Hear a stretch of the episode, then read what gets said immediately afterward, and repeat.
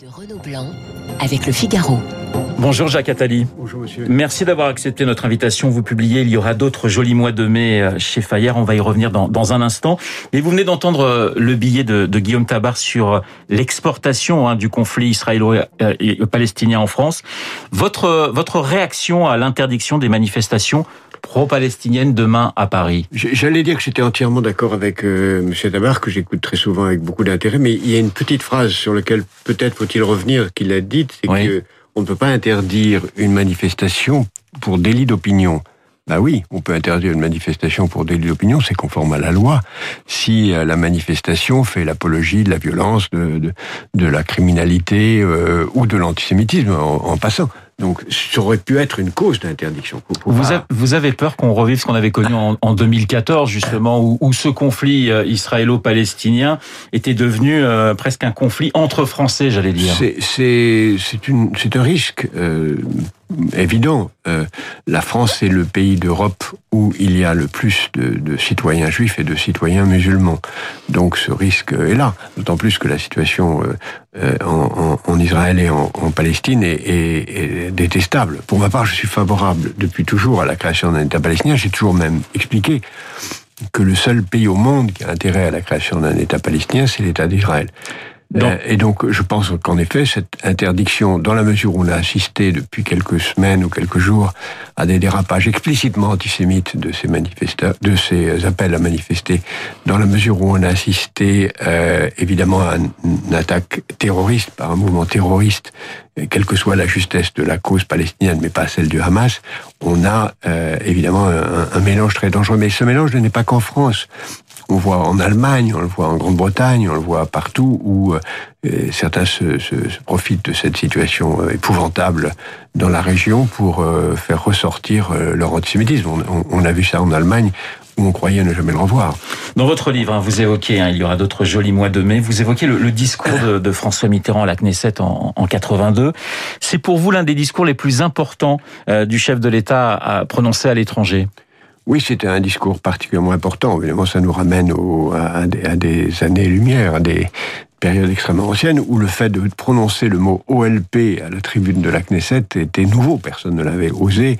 Le fait de dire qu'il fallait à la fois défendre les droits des Palestiniens un, un, un État et les droits des Israéliens la défense du leur était considéré comme euh, très euh, original et, et, et, et, audacieux, ce qu'il ce osa faire. Et en effet, c'était un, un, moment très très fort, en particulier la, la nuit qui avait précédé, où on a passé les nuits blanches à, à corriger, écrire ce discours ensemble. Il y aura d'autres jolis mois de mai publiés chez, chez, chez Fayard qui retracent vos années d'engagement auprès de, de, François Mitterrand.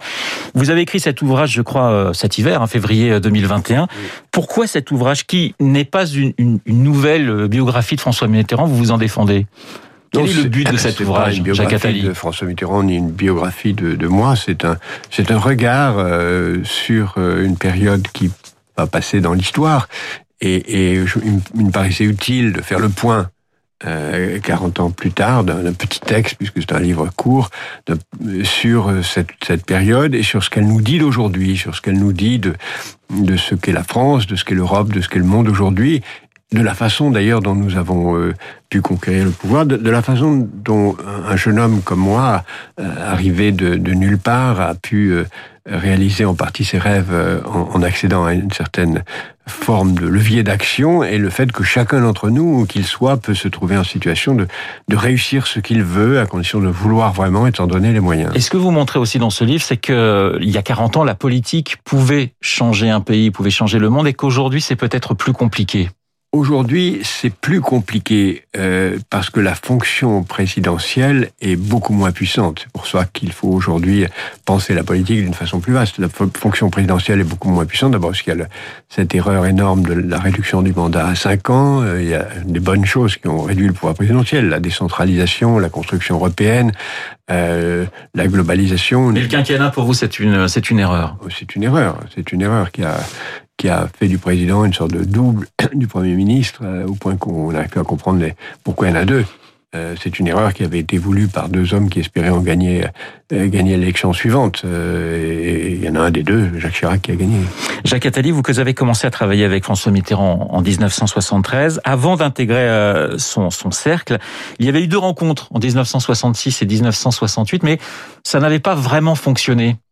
Oui, euh, j'ai commencé à travailler avec lui avant 30 ans, mais j'avais, je l'avais rencontré, j'avais 22 ans parce que j'avais demandé à le voir, mais il m'a demandé, il m'a suggéré, il m'a proposé de d'aller euh, en terre de mission pour conquérir une circonscription électorale. Et tout de suite, ça ne vous a pas intéressé du tout Je ne voulais pas être ni parlementaire, ni membre d'un parti, ni euh, plus tard, quand il me l'a proposé, proposé, je ne voulais pas non plus être ministre. Ce qui m'intéressait, c'est de rester un intellectuel libre, d'écrire des des romans, euh, travailler euh, en matière économique, en matière sociale, travailler dans le monde, travailler pour des organisations internationales, rester libre de, pouvoir dire à un, adversaire politique, ah oui, vous avez raison, euh, votre thèse est intéressante et, je m'y rallie, ce qui en politique est impossible. C'est assez difficile, effectivement. 73, il vous reçoit donc chez lui et il vous dit, j'ai cinq minutes à vous accorder, finalement ça va durer un petit peu plus longtemps. Il me dit, j'ai cinq minutes à vous accorder, un peu grognon parce qu'on lui avait forcé la main pour me recevoir et on reste deux heures et demie. Ensuite, j'ai pas revu pendant un certain temps, euh, et puis euh, un jour, de, le lendemain de la mort de Georges Pompidou, euh, alors que je l'avais vu deux fois depuis cette première rencontre, il annonce en ma, présence, sans m'avoir demandé euh, mon avis, que il va me, je vais diriger sa campagne présidentielle. J'avais 30 ans. C'est peut-être son ami le plus personnel, Georges Dayan, qui, qui, qui, demande finalement, qui essaie de vous mettre en contact avec lui, et qui lui dit tu es nul en économie, tu devrais travailler avec ce jeune homme? C'est vrai ça. C'est enfin, ce que vous dites dans, dans, dans, dans votre livre. Hein. C'est ce que c'est ce que Georges euh, a dit en effet. Et Georges était un être merveilleux. C'était en effet le meilleur ami de François Mitterrand. Et euh, François Mitterrand était très vexé en disant que mais non pas du tout j'ai besoin de personne. Euh, et ça, ça a mis nos, nos, relations sur une mauvaise base au départ, mais ça s'est vite arrangé. Alors, hier, je recevais euh, François-Olivier Gisbert pour commenter l'actualité. Évidemment, on a parlé des 40 ans de la victoire de François Mitterrand et je lui disais que j'allais vous recevoir. Il m'a dit, bah, j'aimerais que vous posiez cette question à Jacques Attali. Trois, trois adjectifs pour définir François Mitterrand. Je vous prends un petit peu au dépourvu. Oui. Euh, Franz, c'est caricaturer ou, ou, limiter les choses à ce genre d'exercice, mais je dirais provincial, euh, euh, ambitieux, visionnaire. On pourrait ajouter. Euh, ah vous m'avez demandé. Oui, oui, bien sûr, bien sûr. Mais on pourrait ajouter ambigu parce que vous parlez de l'ambiguïté de François Mitterrand. Mais nous sommes tous ambigus, Vous croyez que vous ne l'êtes pas vous-même Ah, mais j'ai pas dit le contraire. Mais enfin, je ne suis pas président de la République et je n'ai pas travaillé avec lui. mais, vous parlez vous-même dans ce livre d'ambiguïté, justement. Oui, mais vous savez que chacun, chacun de ceux qui nous écoutent est ambigu. Heureusement, d'ailleurs, l'ambiguïté, c'est le fait que la vie ne se résume pas à, à des choses euh, sans nuance. Vous parlez beaucoup évidemment de 80, mais vous êtes assez aussi nostalgique de la campagne de 1974, qui était une campagne perdue, mais vous en gardez un, souvenir euh, assez, assez fort. Plus fort encore que celle de 80, c'est vrai. 74, d'abord parce que j'avais tout juste 30 ans, ensuite parce que c'était une campagne surprise, n'est-ce pas? Le président de la République était mort euh, euh, vraiment par surprise. Enfin, on savait qu'il était malade, mais et on a eu, on a dû s'installer dans des locaux vides euh, pour faire une campagne en quelques semaines. On a tout improvisé. On avait moi-même j'avais aucune idée de ce qu'était ni la politique ni une campagne, un programme. On, a vraiment euh, répondre aux courriers, c'était très important. Euh, organiser des débats, c'était très important. Tout ça, c'était complètement nouveau. Donc, on a fait tout ça. on a appris en marchant et on a failli gagner. Il a failli gagner parce que ça n'est pas de peu. Et puis, euh, donc en 81, alors qu'on avait traversé ces sept années pour, heureusement, euh, réduire euh, les aspérités du programme, le rendre beaucoup plus raisonnable, on a dû refaire en 80 exactement marcher dans les pas de 74. Donc j'ai eu l'impression d'un remake gagnant en 80. Vous écrivez, vous dites que le second tour était joué d'avance entre Valéry Giscard d'Estaing et François Mitterrand en 74. Franchement, vous, n'êtes pas, Jacques Attali, vous n'avez pas été bluffé par la campagne de Valéry Giscard d'Estaing et cette victoire 74 Je vous parle pas politiquement, en parlant bien sûr, mais sur euh, son arrivée au, pouvoir et, cette campagne éclair de 74. La campagne éclair, elle était aussi celle de son adversaire. Bien sûr.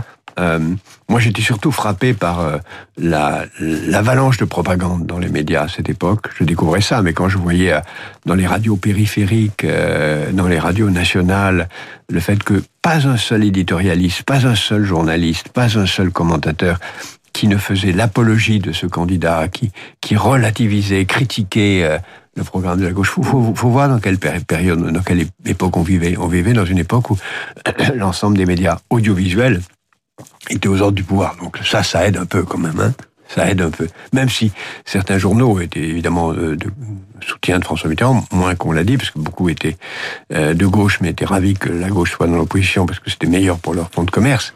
Mais euh, ce qui a aidé beaucoup euh, la campagne de M. Giscard d'Estaing, qui n'était pas sans mérite, évidemment, loin de là, c'était un appui des médias tout à fait scandaleux. Pourquoi Mitterrand et, et pas Rocard, Jacques Attali? Écoutez, j'ai connu. Vous en parlez, hein, de Michel Rocard. J'ai connu Michel Rocard avant même de travailler avec François Mitterrand. C'était un ami. Je, nous avions euh, été enseignés ensemble. On, était très proches d'ailleurs devant moi. Oui, parce qu'il y a beaucoup de proximité, même, j'allais dire, dans les idées entre entre lui et vous. Absolument. D'ailleurs, François Mitterrand devant moi n'appelait Michel Rocard que votre ami Rocard.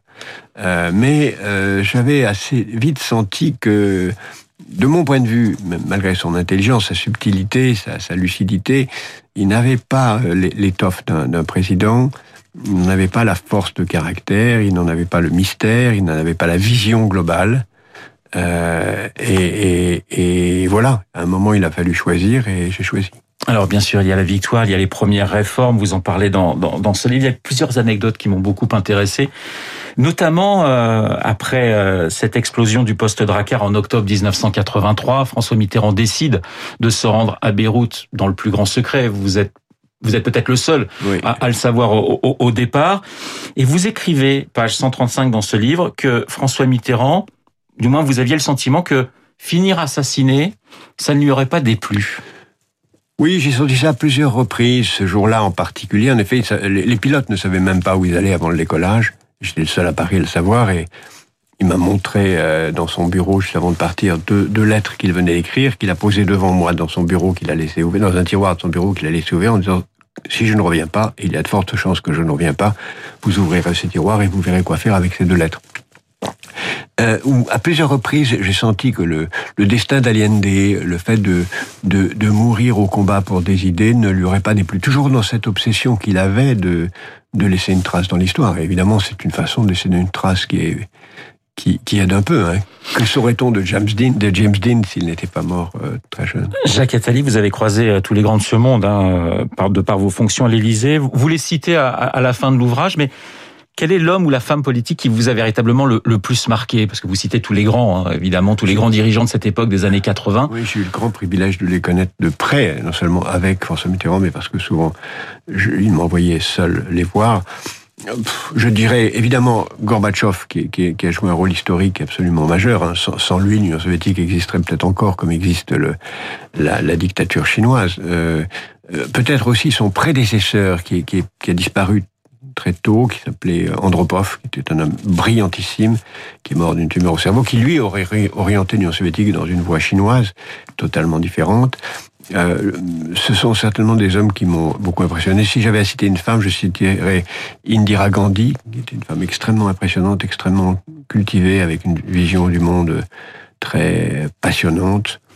Euh, et, qui est morte, elle, assassinée en 1983. Elle est morte assassinée et qui portait en elle cette, cette tragédie qu'elle devinait. Dernier chapitre de, de, de, ce livre, Jacques Attali, est consacré à la gauche d'aujourd'hui, puisque vous faites le parallèle entre 1980 et 2021. Le monde, le monde a changé. Vous avez le sentiment que la gauche aujourd'hui est dans la même situation qu'après 1969, c'est-à-dire qu'on n'est pas encore dans le congrès d'Épinay, mais on est après une espèce de, de, de la grande défaite de, de, de, 69 avec avec Gaston Defer. On est à peu près, on peut comparer ces deux époques. On peut comparer, sinon qu'il y a une accélération de l'histoire, que, que tout se joue à l'échelle européenne mais aussi, peut-être plus encore aujourd'hui, ce qui est frappant, euh, c'est que, et je, le dis souvent dans, mes éditoriaux, dans, les échos, chaque semaine, euh, la pratique politique dans le monde est assez largement de gauche alors que les idées sont de droite.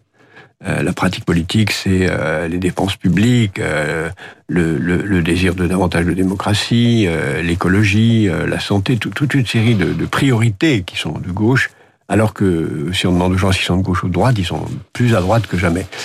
Euh, à un moment, tout ça va se, se, euh, raccorder, s'équilibrer, s'harmoniser. Donc, soit on aura euh, un national-socialisme, on va voir ce que ça veut dire, c'est-à-dire un populisme avec des idées de gauche, et c'est bien ce qu'on ce qu'on voit se pointer à l'horizon.